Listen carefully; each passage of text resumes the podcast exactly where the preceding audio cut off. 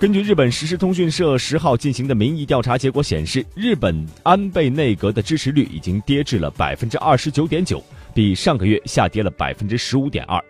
为二零一二年以来的首次跌破百分之三十。因加计学员事件不断发酵，且多数大臣连连失语，日本多家媒体民调此前显示，安倍内阁支持率两个月内已经下跌了百分之二十左右。